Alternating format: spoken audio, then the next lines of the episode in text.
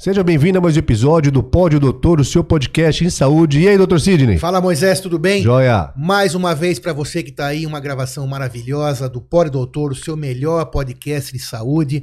Você sabe que o nosso maior propósito é trazer para você informação de qualidade, informação checada. Afinal, a internet é recheada de fake news, de informações nem sempre verdadeiras. E nosso propósito é justamente o contrário. E como que a gente faz isso? A, trazendo aqui autoridades em cada uma das áreas que a gente abre aqui discussão. Siga-nos em todas as redes sociais, se inscreva no YouTube para que a gente possa continuar levando para você informação boa. Quem compartilha Pode Doutor, espalha saúde. Hoje a gente tem a honra de receber aqui Dr. Leonardo Balsalobre, otorrinolaringologista, é, formado pela Escola Paulista de Medicina, hoje professor adjunto dessa mesma escola, é, vai nos dividir aqui conhecimento.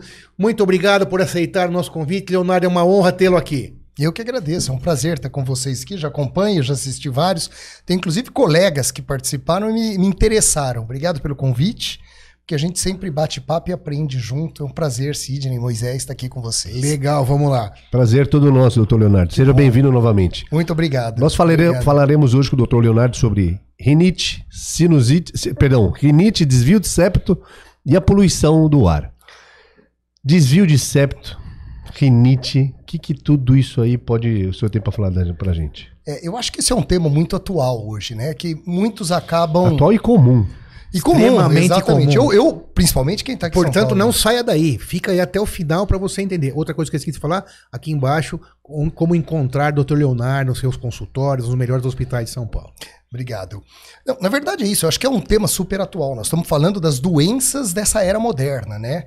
É, nós, a, a, a, gente com a evolução acaba ganhando problemas também. Claro que a gente sempre quer nos livrar deles, mas especialmente nós que vivemos em grandes centros. É o ar-condicionado, é a poluição, é mudança climática, é, é, é viver em ambientes fechados com muitas pessoas, isso leva a problemas respiratórios que impactam, obviamente, na qualidade de vida. E afinal de contas, nós estamos aqui para isso, para falar de qualidade de vida, como cuidar, como pensar é, é, é, em melhorar toda essa, essa questão. E quando vocês perguntaram o que, que nós vamos discutir, né? Eu, como otorrino e especialista em rinologia, obviamente, dentro das grandes especialidades, existem as subespecialidades. Na otorrina, otologia, rinologia, né? laringologia, o Ronaldo veio aqui e falou disso.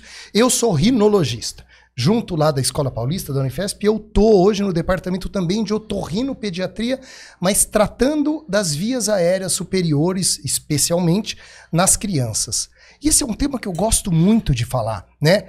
Qual o impacto da respiração nasal na qualidade de vida, desde as crianças até o adulto? Porque tem uns que, desenvol... que tem desvio de septo, outros não. Vamos falar sobre tudo é, isso. É, eu gosto muito de falar nesse tema. Outro dia me convidaram para um congresso. Leonardo, você é, é, gosta de falar de desvio de septo? Eu faço isso, é meu dia a dia.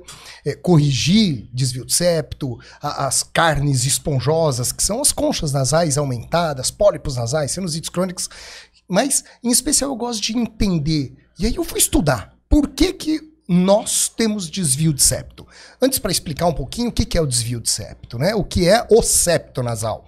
Dentro da cavidade nasal, nós temos uma parede, bem na linha média aqui, né? Que é feito por uma parede osteocartilaginosa, dois ossos e uma cartilagem mais para fora, que divide a nossa fossa nasal em duas grandes cavidades, cavidade nasal direita e esquerda. Pois bem, o ideal é que essa, esse septo seja reto. Mas se a gente pegar e tomografar, todo mundo que passar na rua, eu vou encontrar desvio de septo em mais da metade deles. Primeira coisa que é importante a gente entender, nem todo desvio de septo é cirúrgico, né? É difícil achar aquele septo reto como Mas é visível régua. o desvio de septo? Externamente, depende, a grande maioria não né? A não ser que ele seja um desvio que a gente chama caudal muito externo, onde a gente olha as narinas, vê uma assimetria e percebe que esse septo tá. tá o tá... septo, então, é a divisão. Só para quem é tá divisão, ali assistindo, isso, então é a divisão aqui que divide o seu. Lá dentro do nariz. Sua, o seu nariz. E ele se insere aqui nessa columela, nessa porção externa do nariz aqui, né? E vai lá para dentro. Agora, se a gente estudar, nós seres humanos somos os únicos é, é, mamíferos é, que temos desvios de septo, e isso é interessante porque eu gosto de dizer que isso é parte da nossa evolução. Entenda. Se a gente pegar os primeiros mamíferos, primeiro aqueles mamíferos e a evolução da espécie dos mamíferos para os primatas, para os é, é, macacos, a gente percebe que nós dominamos o mundo, os seres humanos, né? Por quê? Porque nós somos inteligentes, pelo tamanho do nosso cérebro. Mas isso houve uma mudança no esqueleto crânio-facial de nós humanos. Nós nosso cérebro foi crescendo e a nossa maxila foi hipodesenvolvendo. Por quê? Porque nós somos inteligentes. O que, que é hipodesenvolvendo? Foi diminuindo, né? Então, se você pegar os primatas, os primeiros é, macacos, eles tinham uma maxila muito grande. Essa maxila, dentes, porque eles precisavam comer, rasgar carne. Você tinha que mastigar aquilo lá. Por quê? Porque meu cérebro era pequeno. Conforme a gente começou a virar, ficar mais inteligente, eu percebi que eu podia fazer uma lança, eu matava o antílope, eu conseguia rasgar essa carne, aí eu podia bater e até usar o fogo para deixar essa carne mais mole. Então, aos poucos, o nosso cérebro, o nosso esqueleto, o nosso crânio, né, onde o nosso cérebro tá, foi crescendo e a nossa maxila foi diminuindo. Eu não preciso de tantos dentes, aquele canino grande que você pega um gorila, por exemplo, tem um canino gigante. Por quê? Porque ele não pensa como a gente. Então, isso é importante. Nós ganhamos, então, um neurocrânio muito grande e perdemos a nossa maxila. E aí entra o nariz na história. Quando eu tenho uma maxila muito grande eu te, e um cérebro lá para trás, eu tenho espaço para ter o um nariz. Então o meu septo ele senta por cima da, da minha maxila, o meu cérebro tá lá para trás e eu não tenho um problema de tamanho. Tanto é que o nariz do macaco, se você pegar, ele é aberto, ele é mais verticalizado mais e achatado. ele tem espaço mais achatado para trás. Ele está sentado na maxila. Com esse, esse, esse endocrânio crescendo e a nossa maxila, a mordida, diminuindo, o nariz foi obrigado a ser jogado para fora da cara, do rosto. Todos nós, quais animais têm esse nariz jogado para fora? Só nós, seres humanos. Alguns mais, né? É, algum, é. não, vamos, não vamos entrar nesse mérito. Quantos, já né? passou os, alguns milhões para frente da evolução. Exato, ele já tá bem na frente. Se é. você quiser ouvir. Ou ele é aquele erro perdido.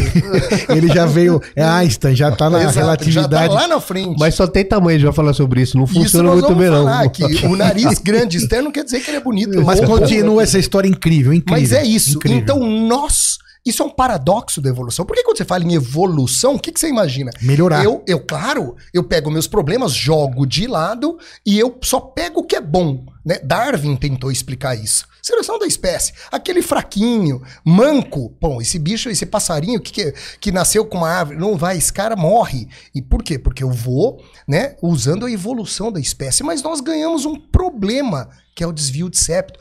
Porque o septo começa a crescer tendo a base do crânio e a maxila pequena e o nariz jogado para fora.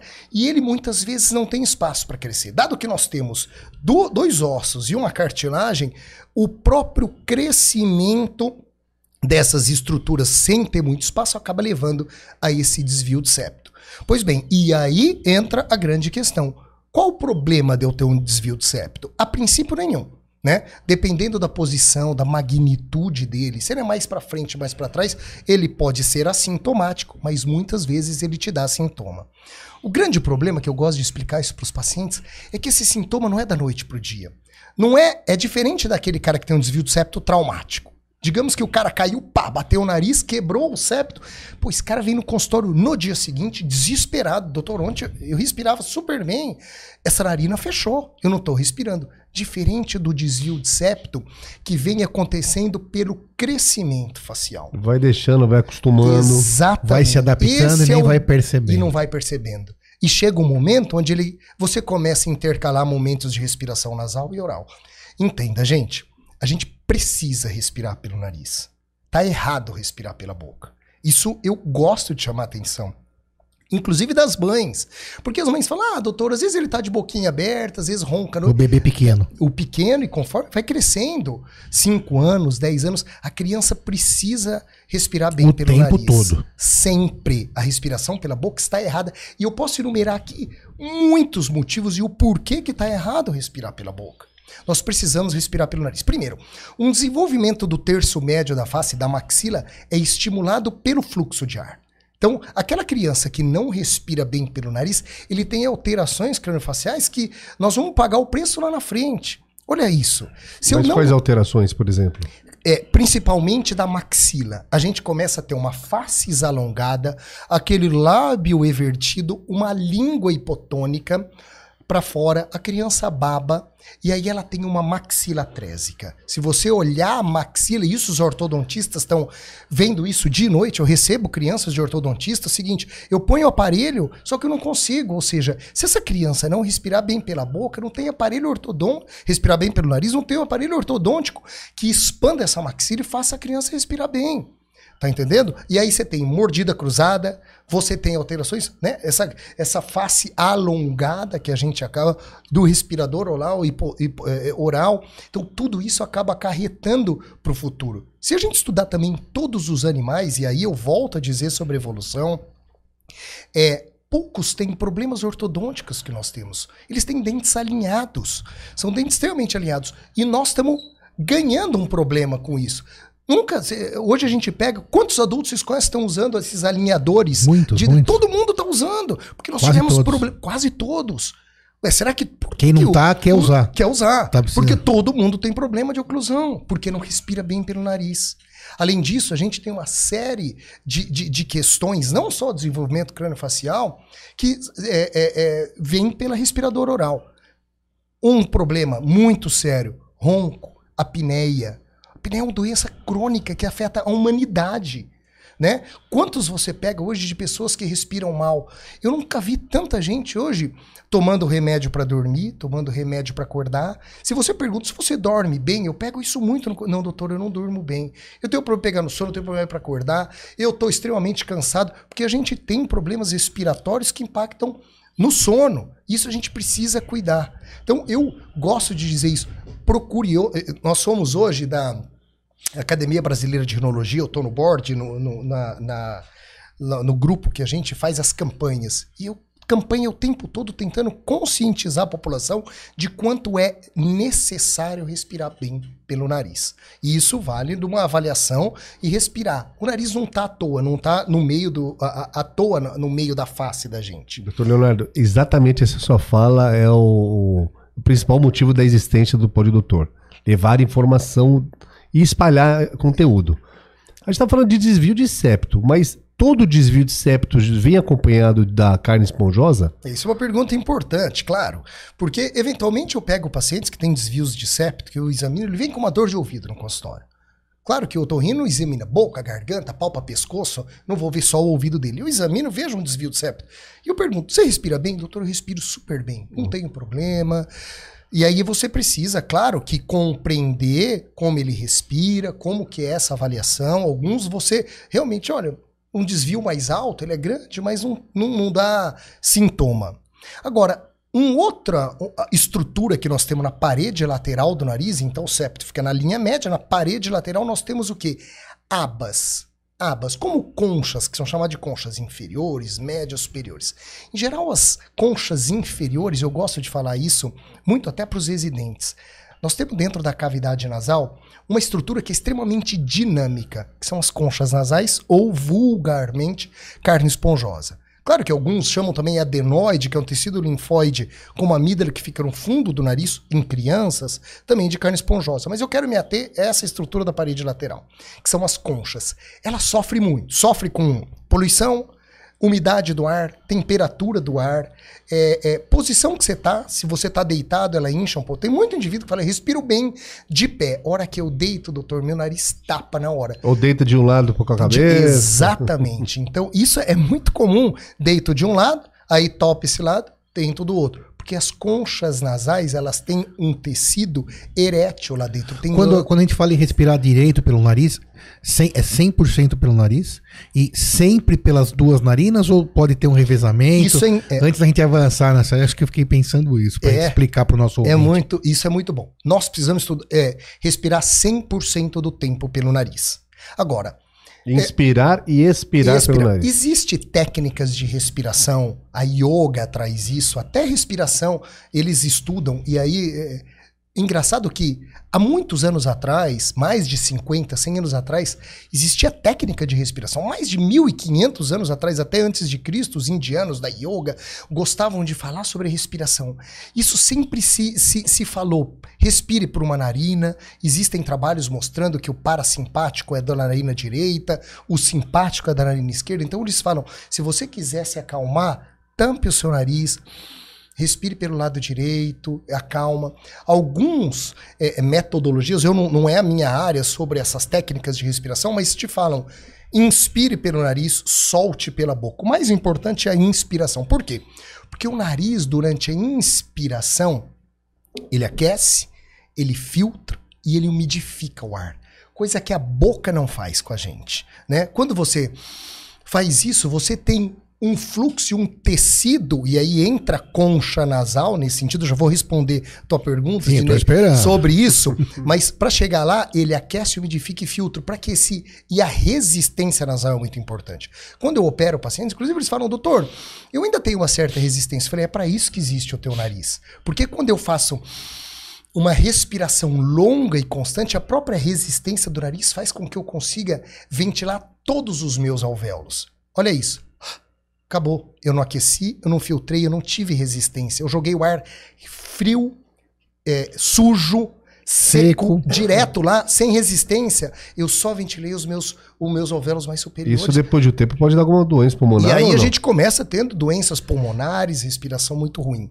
Mas a concha, como você estava dizendo, Sidney, ela tem um ciclo nasal. A cada quatro ou seis horas, uma in, in, fica mais inchado de um lado e a outra mais inchado do outro. Então você sempre vai perceber, por exemplo, a minha esquerda agora está um pouquinho mais desobstruída do que a direita, mas tem que passar pelos dois. Quando o ciclo nasal começa a atrapalhar muito, então tem paciente que fala, doutor, eu nunca consigo passar pelos meus dois lados do nariz. A gente precisa investigar. Provável que ele tenha alguma rinopatia crônica, seja imunoalérgica, uma sinusite crônica, um desvio de septo está comprometendo aquilo lá. Isso não é normal. O problema é que a gente acostuma com isso. Como eu falei para vocês, é diferente. E outra, nós não temos um nariz. Ah, deixa eu testar isso. Sabe quando você vai no oftalmologista, ele fala, tenta essa lente. Sim, Nossa, facilitaria muito. Eu queria ter vários narizes e falar, tenta esse, troco, tenta esse. Mas a gente não consegue. Por isso que a gente tem que conscientizar as pessoas para começarem a observar como é que esse teu nariz está funcionando né? Para observar, porque muitos falam, nossa, eu nunca parei para pensar. Exercício físico. Tem uma série de, de hoje. Eu Harvard, quando faço exercício libera as minhas duas narinas. Então, porque você libera o simpático. Né? O sistema nervoso simpático é aquele que te deixa alerta, né? Pupila dilata, você é, é, libera adrenalina e como essas conchas nasais, e aí eu vou responder uma coisa que eu vi você fazendo ali, né? Que esses lagos venosos quando você pinga descongestionantes, que é o maior trauma da vida do otorrino, são aqueles que usam oximetazolina, vou falar o nome, Afrin, Sorine, Aturgil, todos esses descongestionantes, pinga é uma maravilha na hora. Só que o problema é que aquilo causa um efeito rebote. Né? Então ele no começo ele dura 12 horas, depois 8 e depois aquele cara não consegue mais viver sem. Por isso que existe essa história que, ah, esse remédio vicia, hein? Verdade, ele causa uma rinite medicamentosa. Ele faz uma vasoconstrição que deveria ser natural quando você faz teu exercício. Então ele libera para você respirar melhor e ventilar melhor. O problema é que a gente fica viciado nesses descongestionantes. Quem não tem, quem não sofre de adenoide ou desvio de septo ou carne esponjosa, que deve ser a carne esponjosa e adenoide, pelo que entendi, são as mesmas coisas. Na verdade, não. Na Quem não sofre é. e usa congestionante, vai ficar viciado descongestionante. Uhum. Fica viciado também? Fica porque você acaba pingando aquilo lá que acaba é, levando uma inflamação crônica, ele muda o epitélio. E aquela concha que deveria fisiologicamente aumentar, diminuir. Sabe que um dos, uma das teorias, por que, que existe o ciclo nasal, que a gente chama isso, de aumentar e diminuir de cada lado? Um, eles falam que é para você tá dormindo de um lado, a cada quatro ou seis horas ele dá uma obstruída, sem você perceber, você vira do outro. Isso é para evitar escara. Outros para você ventilar melhor um lado, e eles falam que quando você expira mais de um lado, você ventila melhor o hemisfério contralateral. Tem uma série de trabalhos mostrando isso. Tem um autor muito interessante que escreveu, ele, na verdade, eu sugiro esse livro para todo mundo que puder ler, chama Respire eu vou lembrar o nome do autor, depois eu mando, a gente coloca no Instagram. James Nestor, se eu não me engano, é James Nestor. E ele é um. Ele é do. Ele é americano. E ele estudou só a respiração. E esse livro dele é maravilhoso, que ele fala exatamente disso. O impacto negativo do cara que respira pela boca. Aí ele foi em Stanford, ele e um outro colega, e junto com um médico que a gente até conhece, um otorrino de lá, ele falou assim: vamos começar a estudar isso? Ele sempre respirou bem pelo nariz. Aí esse cara falou: então tá bom. Nós vamos por duas semanas enfiar dois plugs de silicone dentro do nariz desses dois caras. Um é jornalista e o outro gosta de mergulho em profundidade. E eles ficaram do, por 10 dias com dois plugs de silicone só respirando pela boca. E aí o cara media glicemia, ele via o sono dele, ele fazia como uma pequena polissonografia, oximetria, estresse, frequência cardíaca, é, pressão arterial, fazia exercício. O resultado a longo prazo é inacreditável. Quando comparado esses 10 dias que o, que o indivíduo, que ele, que era um cara normal, só respirou pelo nariz, o nível de estresse, a pressão dele subiu, a oximetria caía, ele teve inúmeras apneias, coisa que ele não tinha, fadiga, diminu diminuição de concentração, eles tentavam fazer exercício, era péssimo. Aí 10 dias depois eles repetiram exatamente a mesma rotina dele, tirando os plugs e respirando normalmente pelo nariz. Então hoje a gente está estudando muito isso, essa questão e esse impacto da respiração nasal para a qualidade de vida. E aí, é, respondendo a sua pergunta, no fundo do nariz, é, a natureza colocou a adenoide, que é um tecido linfóide. Por quê? Porque a criança, o bebezinho, ele nasce digamos assim, zerado do ponto de vista imunológico. Não tem uma. É, a gente, ele recebe no leite da mãe e depois, aos poucos, ele vai é, é, se, é, se, expondo a alérgenos, vírus, bactérias na escolinha. Quem tem filho pequeno sabe que é colocar na escola é otite atrás de otite, sinusite, amidalite. E a natureza colocou no fundo da boca as amígdalas e no fundo do nariz a adenoide, porque a criança vai entrando em contato com tudo isso por boca e nariz. Essa adenoide, a tendência dela, depois de uma certa idade, 5 a 8 anos, ela regride, porque acabou o estímulo. A criança já fez a memória imunológica, as amígdalas também. Só que algumas vezes, por uma série de fatores, que não vale a pena a gente entrar aqui, ela pode não evoluir adequadamente. E isso tapa é, a respiração, causando uma série de, de, de, problemas também. Ronco, apneia do sono, problemas de respiração, como a gente falou, né? Então, a adenoide é esse tecido linfóide que eu tenho certeza que você não tem adultos, a não ser que tenha algum problema muito sério imunológico, podem ter hipertrofia de adenoide. Mas nós adultos não, só as crianças menores, isso tende a evoluir.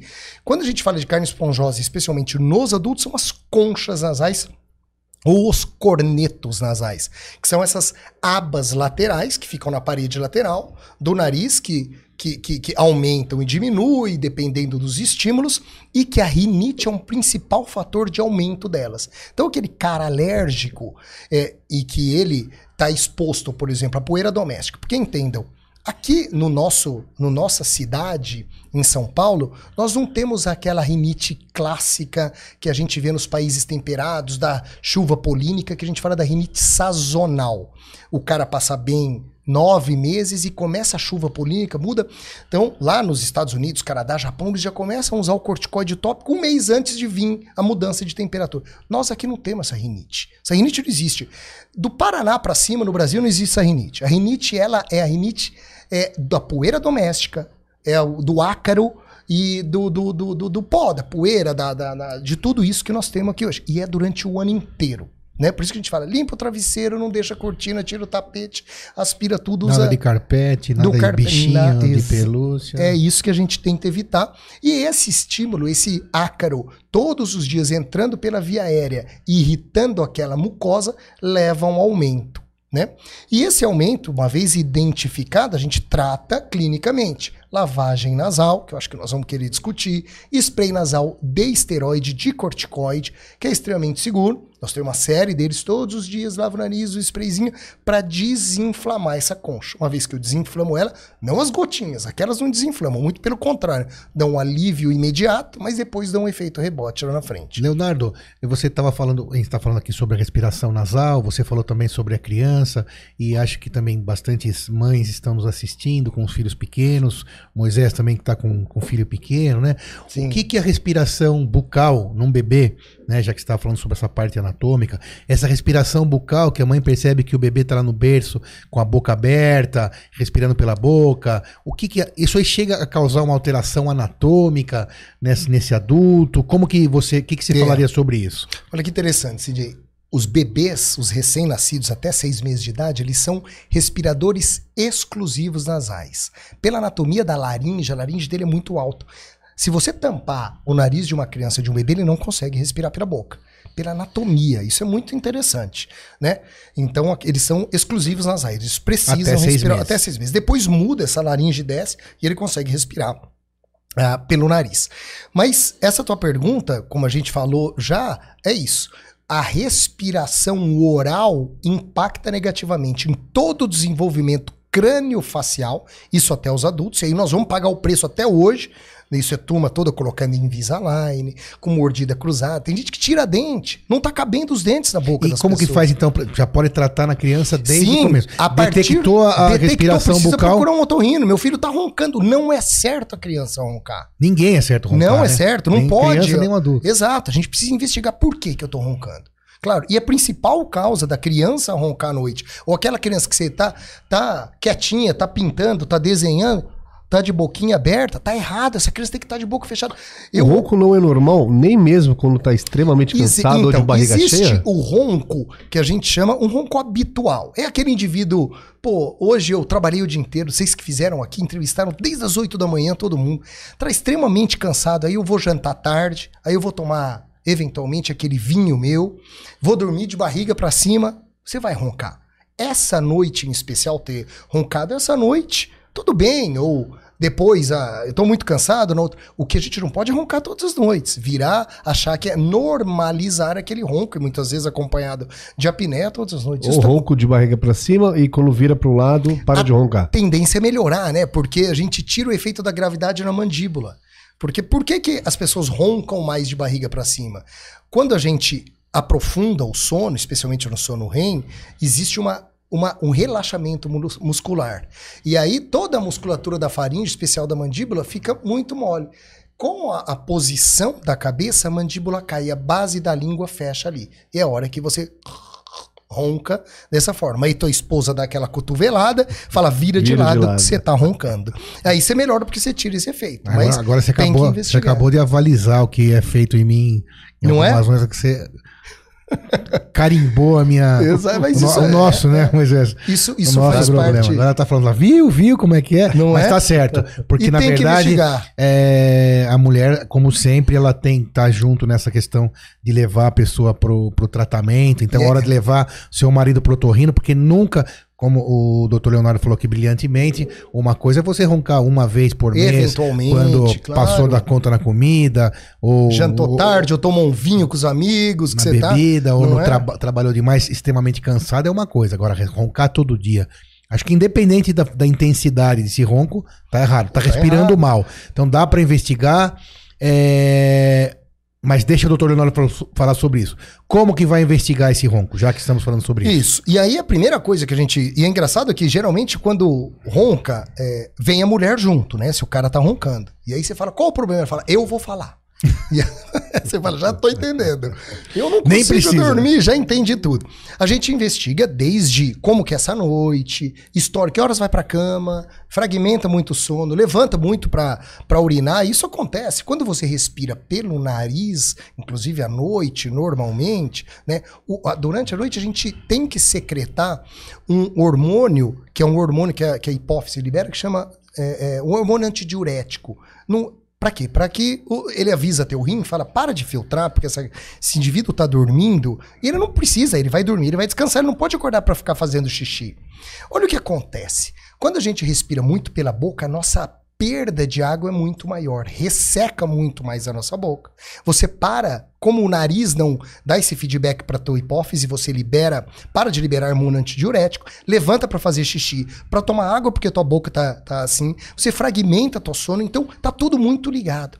Né? Então a gente faz esse interrogatório no paciente. Você levanta muito para ir ao banheiro? Como que é teu sono? Você sente que ele é um sono de qualidade? Não, doutor. Eu acordo extremamente cansado. Eu acordo quebrado. Parece que eu durmo 8 horas, mas parece que eu não dormi nada. Isso é um sinal de que esse indivíduo provavelmente, além do ronco, porque assim, o ronco só por, por si só, ele é um problema social, vamos dizer aqui. Se eu só roncar, você é entre o marido e a mulher. Pronto, pode dividir a cama, dar um plug de ouvido para a mulher, né? A gente, mas o problema é quando ele vem associado, desculpa, Moisés, Não, que é isso. com apneia. Aí a gente tem que investigar. Pergunta pra ele, ele faz pausa respiratória? Pô, doutor, é o tempo todo.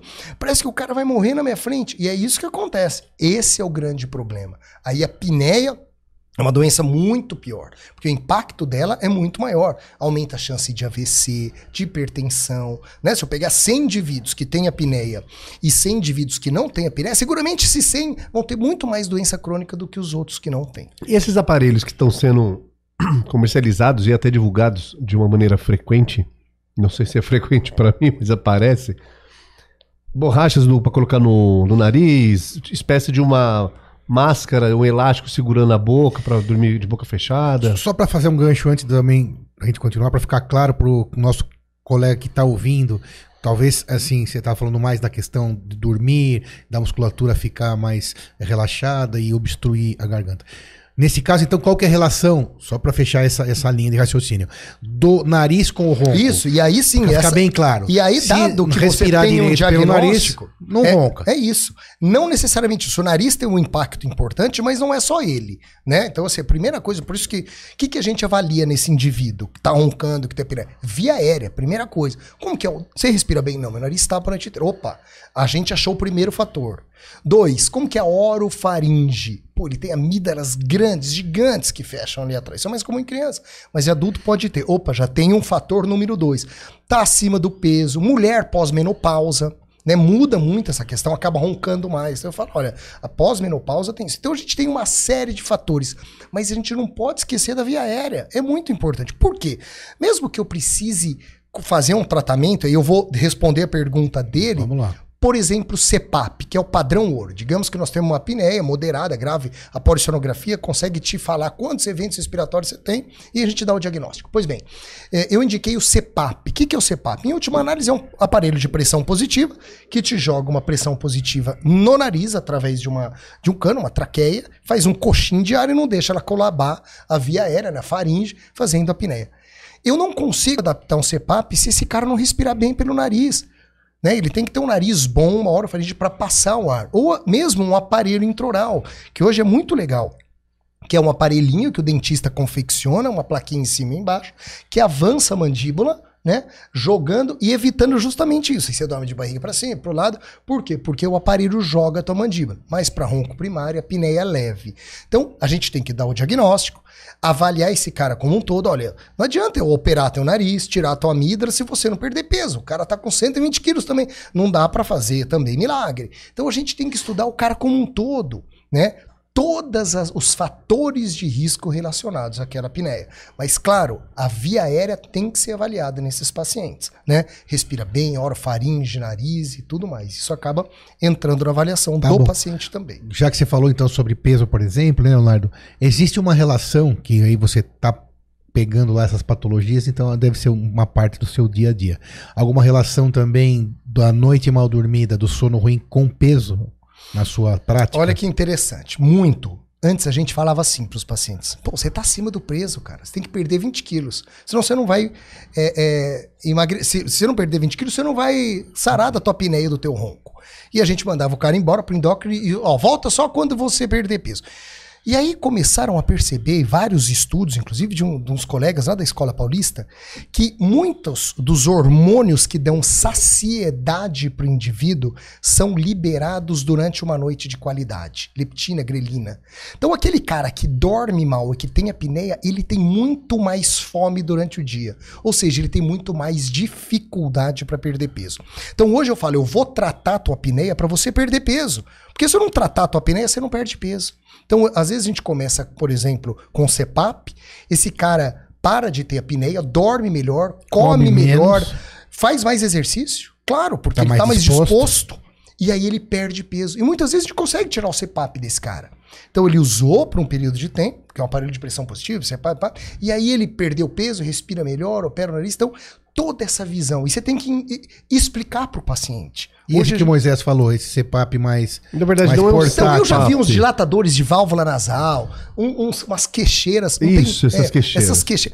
Olha, isso pra apneia, Pode ser eventualmente. perigoso. Pode, claro, com certeza. Porque ele fecha a boca, deixa Ah, respirando exato, pelo ele não nariz, vai mudar. E aí você pode sufocar e tudo mais. Então, assim, não existe trabalhos mostrando que esses retentores, essas queixeiras vão curar a apneia. O que a gente sabe é, pela introra hoje tem muita tecnologia nova, algumas Uma hora deve surgir alguma coisa mais. Exato, eles uma estão falando hoje, menor, tá né? chegando no Brasil, mas os americanos já estão usando os estimuladores do nervo hipoglosso, né? Como um, um- um desfibrilador do coração, você coloca no subcutâneo, pega o hipoglosso, que é um, um- um nervo que inerva toda a musculatura da faringe. Então, conforme ele, ele sente que você, teu tórax, fez, inspirou durante a noite e ele deflagra é, estimulando o nervo. O nervo faz a musculatura da faringe é, fazer o quê? Armar, contrair. Ela abre a faringe e o indivíduo inspira.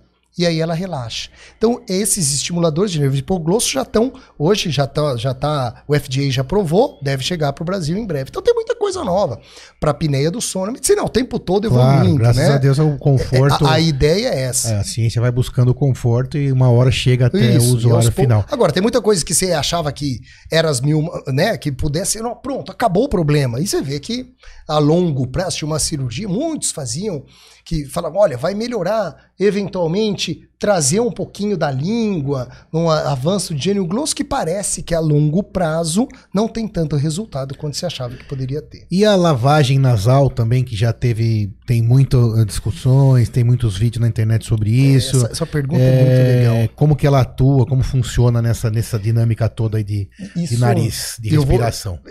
pergunta fantástica. Eu acho que hoje a gente tá no Instagram, quem tem filho segue isso aí, é o tempo todo aquela joga a garrafinha, entra para um lado, sai para o outro. E se parece que a mãe que não lava o nariz da criança com aquele volume todo tá errado. Você, né? Eu falo isso para as mães. Bom, vamos lá. O que que eu acho? A lavagem, a- eu vou dizer melhor. A umidificação da cavidade nasal é muito importante. Ela deveria ser feita todos os dias, especialmente para gente que vive nessa cidade. Né? A gente está exposto ao ar-condicionado, ao edifício que ninguém sabe se estão limpando bem, né? É, a- a- Lugares toda- fechados. fechados, tudo que a gente elevador, falou, tudo, tudo. Escritório. Isso irrita a mucosa nasal. Então, jogar soro fisiológico dentro do nariz para hidratar aquela mucosa, aquilo estimula o batimento ciliar. Isso é muito importante. Fazer um parênteses sobre batimento mucociliar. Todo esse tapete que recobre a cavidade nasal, ele tem cílios, né? Imagina um campo de trigo no vento. Quando bate o vento, ele faz todos a mesma. Nós temos milhares e milhares de cílios dentro da cavidade nasal. E ativamente, todas aquelas sujeiras, poluição, vírus, bactérias que caem dentro, que grudam nessa mucosa, mais um motivo da gente respirar bem pelo nariz, ele é pego por essa mucosa, por esse, né? Na mucosa e no muco que a gente produz, e esse batimento ciliar joga para a garganta, a gente deglute, vírus, bactérias, sujeira, cai no suco gástrico, aquilo mata tudo e depois a gente sai no cocô. Pronto. Olha que máquina maravilhosa. Se você respira pela boca, isso Não não tem nada existe. Claro que não. Você vai. Jogou toda essa sujeira para dentro do seu pulmão. Então o nariz filtra de forma muito eficiente, né? A lavagem nasal, essa hidratação estimula esse batimento mucociliar. Você ajuda essa limpeza, evita que aquilo fique parado e caia logo na garganta. O problema é que as pessoas estão querendo que você lave com litros de soro todos os dias. E eu não vejo uma necessidade absoluta desse tipo de lavagem com essas garrafinhas, com a burinho. Entenda, se eu tô com uma criança ou um adulto que está num quadro agudo de uma sinusite, né, cheio de secreção, aquela tem uma rolha de catarro lá dentro. Eu acho que a lavagem com alto volume e baixa pressão é muito útil, porque você precisa mecanicamente tirar toda aquela rolha, aquele monte de catarro que está lá dentro para desobstruir. Pronto, porque a secreção que fica muito parada na cavidade nasal infecta também. Como se fosse dar uma descarga Exato. num, num. Você limpa aquilo lá. Então, essa lavagem com a garrafinha é maravilhosa. Mas eu oriento meus pacientes que assim, lave se você perceber que tem muito secreção parada, no teu filho, inclusive. E com baixa pressão, porque com alta pressão pode machucar o ouvido. Perfeito. Isso, e eu tenho observado isso também. Os pacientes falam, doutor, eu tô lavando, dói demais meu ouvido. Porque você tá usando com muita força. A gente tem que saber a posição de cabeça. Vira a cabeça para baixo, olha pro ralo. Respira pela boca, devagarzinho você vai apertando. Sentiu dor, para. E às vezes a gente quer poupar os nossos filhos, e eu vejo isso e vai tchum, de uma vez, vai com uma super pressão. Fora que a tuba auditiva, que fica lá no fundo, que compensa a pressão da orelhinha né, do adulto, ou da orelha da criança e do adulto, na criança é uma cavidade muito menorzinha, que cabe poucos ml e lá no, a tuba ela é pequenininha e horizontalizada.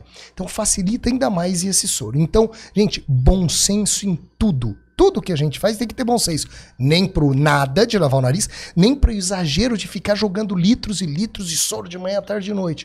Lavagem nasal é muito bom, mas a gente tem que ter bom senso. Tem que saber adequar.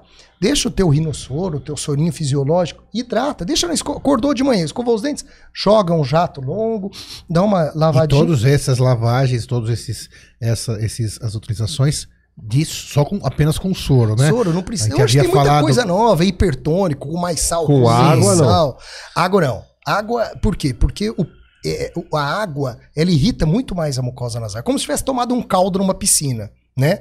O soro ele está exatamente é, na osmolaridade da nossa célula nasal. É, não, mas eu falei até também para não pensar em nos aturgios. Ah, vida, não, isso de jeito nenhum. Esses é. descongestionantes. Tem algumas coisas, uns trabalhos hoje mostrando, por exemplo, xilitol. Vocês sabiam que estamos jogando muito xilitol dentro do nariz? O xilitol é um adoçante. Um adoçante é. é para uso culinário. Né? Exato. E olha, olha que interessante o que acontece. Descobriram que o xilitol ele é bacteriostático bactericida, diminui é, é, a, a, a, proliferação de vírus e descobriram isso é, principalmente, se não me engano, foi na guerra do Vietnã. Acabou o açúcar lá. E as crianças adoçavam o que podiam e tudo com xilitol, que é o que eles tinham lá. E aí foram ver essas crianças todas com os dentes maravilhosos, eles não tinham cárie. Quando foram, mas por que, que essas crianças não têm cárie? A hora que viram, eles só comiam xilitol. E aí descobriram que o xilitol era um bacteriostático, ele evitava a proliferação de bactérias. Então hoje tenta-se fazer lavagens nasal com xilitol, mas tem que ser uma quantidade muito grande, também tem que estar muito bem indicado eventualmente para pós-operatório, ou que você acha que tem uma adenoidite crônica. Então, assim, não é para sair deliberadamente lavando o nariz também com isso. Mas tem muita coisa nova hoje para lavagem nasal. Para não errar, gente, lava com soro fisiológico, dá uma mornadinha.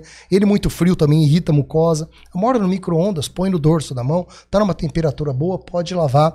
Mas, de novo, esse monte de volume eu acho que só deve ser usado quando você tiver muita secreção que você precisa limpar efetivamente. Por que quem tem desvio de septo ou carne esponjosa, quando lava com soro fisiológico, piora, entope cada vez mais? Então, isso pode ser, porque você tem uma certa dificuldade, né? A patência nasal é comprometida nisso. Você tem alterações anatômicas que dificultam a passagem do próprio soro. E aí, muitas vezes, você precisa fazer muita pressão. Isso pode irritar a mucosa nasal né? Por isso que precisa sempre ter uma boa avaliação. Se eu estou tentando lavar o meu nariz e não estou conseguindo, tem alguma coisa errada, está sempre obstruído, preciso procurar, preciso entender.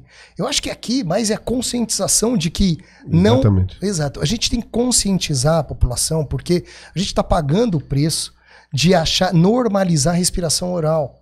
Né? É isso que quando vocês perguntaram o que nós vamos falar, eu falei, vamos. Eu tenho percebido antes se, se, se é, os povos antes gostavam tanto de uma boa respiração nasal, como você faz? Você pega estudos até para aqueles é, é, mariners que eles precisam, eles fazem um padrão de respiração quatro, quadrado, eles falam inspira 4 segundos, segura 4 segundos, expira 4 segundos e segura mais 4 segundos, enquadrado. Porque isso tudo tranquiliza, diminui frequência cardíaca. Então, a gente precisa. A yoga também tem. A yoga tipo, trabalha tipo de muito desse padrão, padrão de respiração. Precisamos respirar bem pelo nariz. E aí o desvio de septo é isso. Pensa que é uma parede, que ela tá torta e ela acaba entenda que se um lado ela está obstruída, a gente tem um lado côncavo e o convexo desse desvio.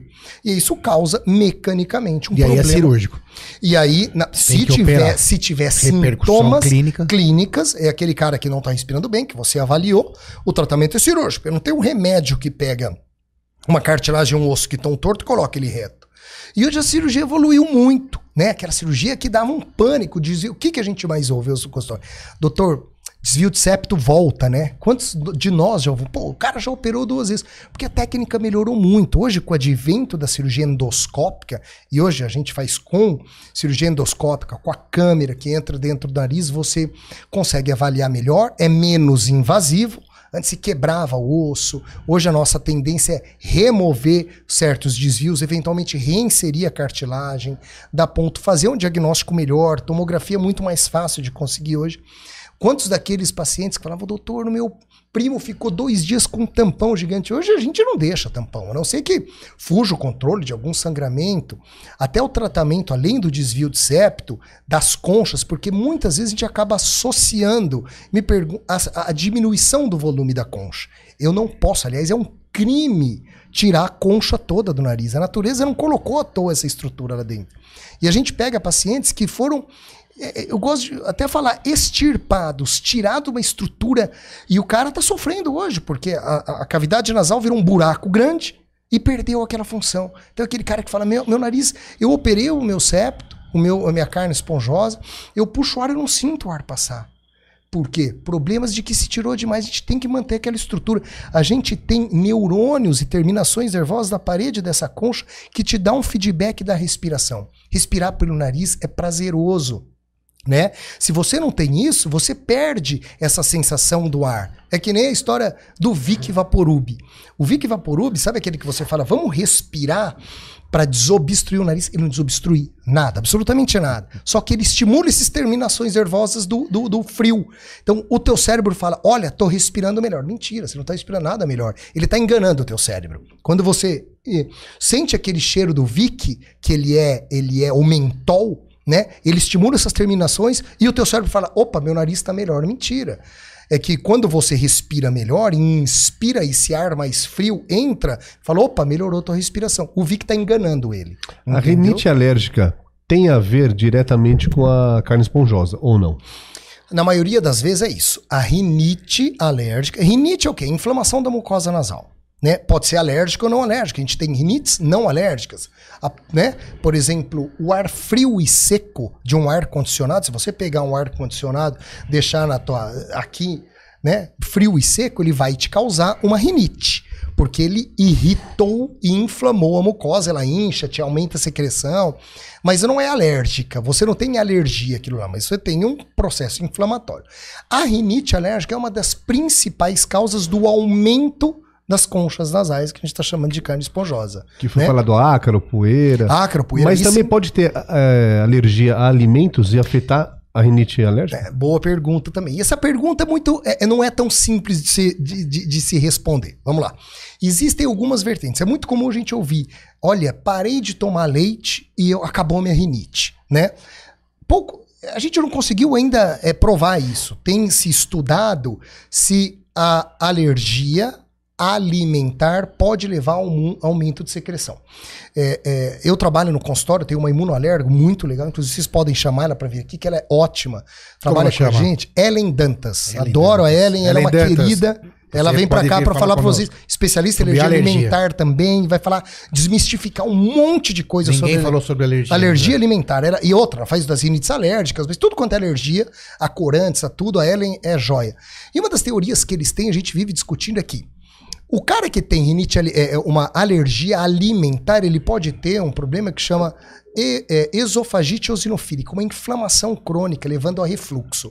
O refluxo, as alterações gastroesofágicas, a gente sabe que aí sim irrita toda a via aérea, levando a um aumento de catarro, secreção, né? Então, não dá para dizer que diretamente o leite ou alergia alimentar aumenta a rinite, mas provavelmente indiretamente por problemas gastrointestinais, ela leva a queixas nasais. O desvio de septo necessariamente é, é, é, obrigatoriamente é necessário uma cirurgia. Se ele for sintomático do ponto de vista de obstrução ou eventualmente ele está obstruindo uma via de drenagem, aí sim. Aí você tem que operar. E o caso da rinite? Ou o caso da rinite não, ou da rinite ou da carne esponjosa? Então, se a gente pega um paciente que tem obstrução nasal, doutor, eu não respiro bem pelo nariz, é deitar e eu preciso usar o descongestionante porque eu tô respirando muito mal, eu vou fazer exercício, eu não consigo respirar pelo nariz, tá péssimo. Você vê, pô, ele tem um septo reto mas é um cara extremamente alérgico, com conchas super aumentadas. O nosso primeiro tratamento é sempre clínico. Como? Lavagem nasal, usar, dar um antialérgico, usar um spray de corticoide, tentar clinicamente controlar essa rinite, eventualmente mandar para alergista, para fazer imunoterapia, que é uma dessensibilização àquele alérgeno, para é, é, é, resolver. Muitos melhoram. Pô, doutor, obrigado pelo tratamento ótimo. Nunca respirei tão bem. Ele usa o spray, controla, lava, eventualmente piora, depois pi melhora. Ele ah, foi para um hotel, piorou, toma um antialérgico. Muito bem. Se você não conseguir clinicamente controlar essa alergia, ele mantém uma hipertrofia da concha, a cirurgia, que é a turbinoplastia ou turbinectomia, diminui é, é, cirurgicamente o volume dessa concha, ganhando espaço dentro da cavidade nasal. Então elas, elas se interpõem. Às vezes a gente consegue só clínico, outro clínico cirúrgico, outro só cirúrgico. Então depende muito de cada indivíduo. Mas é uma cirurgia aberta? Não, é toda cirurgia. Hoje a gente faz tudo endoscópico. Né? É uma cirurgia que demora uma hora, uma hora e quinze. O indivíduo opera é, interna de manhã. Eu só faço em hospital. Anestesia geral ou não? Com anestesia geral é muito mais seguro, endo, é, venosa total, toda por dentro do nariz, não fica roxo, não fica inchado, não deixa tampão. E no final do dia, em geral, esse paciente vai embora para casa. No mesmo tá? dia? No mesmo dia. Você operou de manhã, não sei ah, na endoscópio. Na... Cirurgia, é, cirurgia endoscópica, né? Sem, não é uma rinoplastia. Nós estamos falando de uma cirurgia funcional corrigindo o desvio de septo, diminuindo o volume de concha, eventualmente algum seio da face que esteja bloqueado, entendeu? A gente ventila melhor também nessa questão. Leonardo, em relação ao adenoide, né? Você estava falando dessa dinâmica onde a criança, então, é, todo ser humano, na verdade, tem essa adenoide na parte é, da orofaringe. É, na transição, na transição, do nariz com a garganta, né? Que mesma é coisa da amígdala. É, Lá no fundo, no da, fundo garganta. da garganta. Que são, na verdade, como se fossem primeiras barreiras em relação a uma infecção, em relação a uma bactéria, um vírus. A criança vai para a escola e essas estruturas têm uma hipertrofia, Exato. né? E aí você tem toda aquela lenda, aquele mito sobre operar, não operar. Uh, numa linha temporal, até quando esperar. Até frase de música assim. É. é, mas que como funciona clinicamente? É um, qual o limite? Qual, qual é a indicação cirúrgica de adenoide? De adenamidalectomia. Que a mãe fica desesperada, bom, né? Sim, sim. Porque muitas têm a noção que a informação, que é o diamante de tudo isso, é o diamante sim. da vida, né? Da prevenção e tal. Uhum. Elas têm a, a, noção que não, temos que operar, vamos operar para melhorar a vida dessa criança, tirar a amígdala. Qual que é a sua... É, mais uma vez, a gente tem que individualizar cada criança. Isso sempre na medicina. Sempre. É, eu aprendi com um professor que fala uma boa indicação, uma boa cirurgia vem de uma boa indicação. Se a gente indicar bem e souber treinar, nós vamos fazer bem e cuidar dos nossos pacientes. Perfeito. Né? Então, assim, eu, em geral, se aquela criança muito pequena, antes de dois anos de idade, que não entrou na escola, a nossa tendência é tentar não operar. Então, usar tratamento, lavagem nasal, spray, menos segurar. De dois. E menos de dois, né? Porque ela ainda está precisando daquele tecido linfóide para fazer a tua memória imunológica. A partir daí, dois, três anos, já entrou na escola, já ficou doentinha e está apresentando sinais de respirador oral, roncos noturnos, apneia do sono, alterações já da maxila, criança que baba, que você vê que está irritada, que está dormindo mal. Descartou essa... as outras opções. Exato. Você já tentou o tratamento clínico e você vai para cirurgia. Pô, mas a grande pergunta dos pais, doutor, pera, você está tirando tecidos linfóides que a natureza colocou ali para fazer uma barreira para ele. Nós fizemos um trabalho no, lá, lá no Hospital Edmundo Vasconcelos com os nossos residentes, alguns anos atrás, e estudamos como ficavam as, eh, os anticorpos, vamos usar a palavra assim, as imunoglobulinas. De quem, olha que interessante. Pegamos dois grupos. Crianças que pequenas, operadas de adenamidalectomia. Um mês depois da cirurgia, caíram os anticorpos. Ou seja, ela realmente ficou um pouco com a, com, a, com, a, com a defesa um pouco pior. Três meses depois, os anticorpos aumentaram muito mais do que era no pré-operatório. E nós fizemos, então, assim, inicialmente, quando você tira no primeiro mês, a tendência é que ele fique, cai um pouquinho pelo trauma cirúrgico. Mas depois de três meses, a criança já está melhor do ponto de vista imunológico do que ele estava antes. E respirando bem. Respirando bem, claro, porque a respiração nasal, você tirou um problema que ele tinha né? E é mecanicamente. E nós usamos um grupo controle de criancinhas com fimose. Então era procedimento igual, com mesma medicação pós-operatória. Será que não é a cirurgia que causa? E aí mostrou que não. O grupo controle mostrou que não mexe, né? É, né, nessa questão. Então, é, qual que é a nossa conclusão desse trabalho? A cirurgia de adenomidalectomia não piora a imunidade da criança. Muito pelo contrário.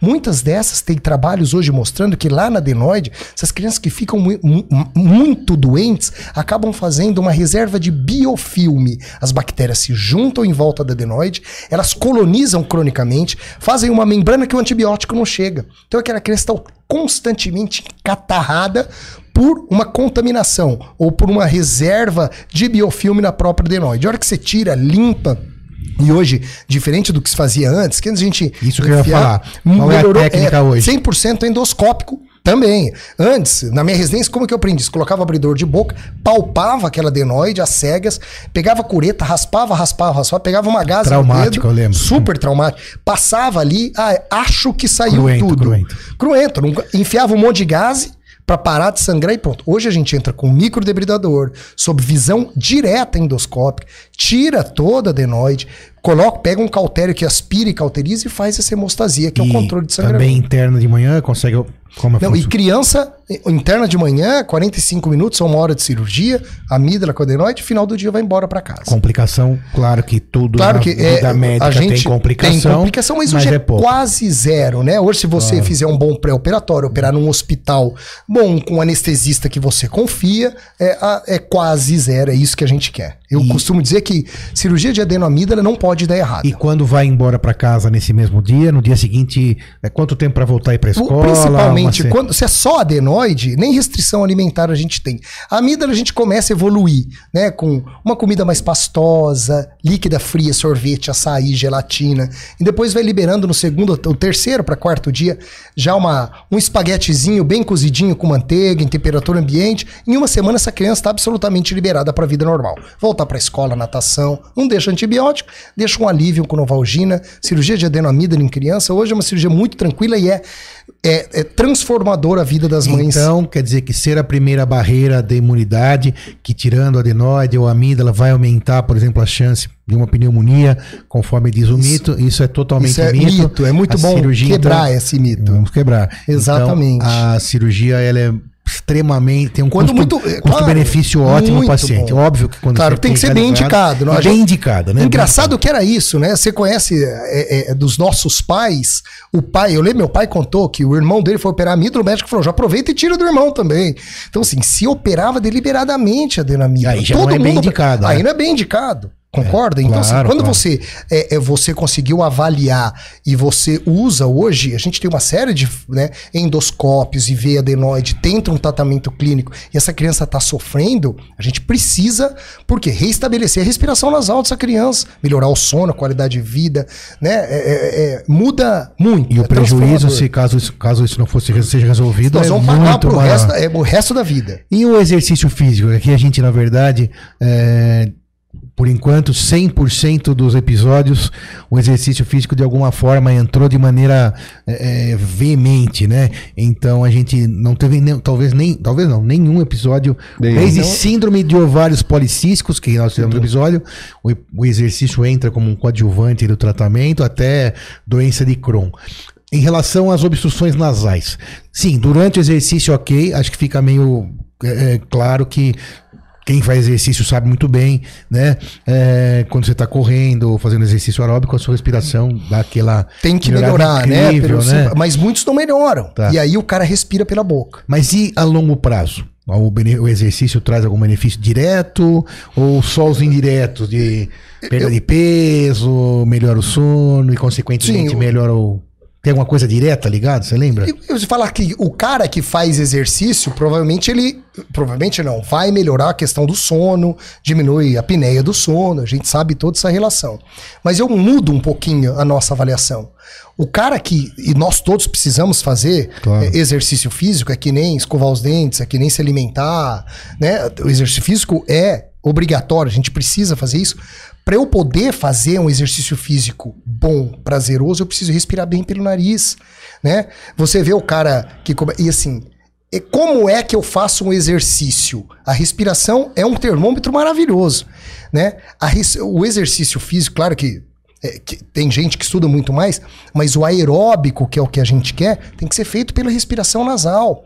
Ele é muito mais eficaz a respiração. Claro que se você pegar aquele cara, o maratonista, no último quilômetro, que ele tem que dar aquele sprint, meu, ali vale tudo, ele pode puxar o ar pelo. Mas pode perceber que ele vai o tempo todo cadenciando uma boa respiração nasal. Doutor né? Rocha esteve aqui quando esteve disse que uma- um respirador bucal não termina uma maratona. Né? Então é isso, é isso. Faz todo sentido. Faz todo sentido. Lembra que ele falou isso? Sim, lembro. Que É aí não claro. aquece, não limpa. Não, você precisa chega no final que o cara não consegue mais. Então, respirar bem. Eu operei meu desvio de septo ah, no meio da pandemia. Eu tinha um desvio que eu fiquei enrolando, operei. E eu gosto. Tem uma corridinha pequena, 5, 6 quilômetros. E eu percebo que isso mudou no padrão que você coloca. Respirar, você cria o hábito bom. E eu me, re, me reeduquei, né? A gente precisa reeducar depois a respiração com isso. E muda completamente o exercício físico quando você respira muito bem pelo nariz. Doutor Leonardo, não sei se você já chegou a ver na internet, tá rodando alguns vídeos de profissionais, não sei de qual área, Uhum. colocando uma espécie de balão dentro do nariz e infla, enche o balão. Não, isso eu não vi. Nem eu. Não, Que deep é essa que você tá pra vendo que aí? será? Pra tratar, acredito eu, pra desvio de septo.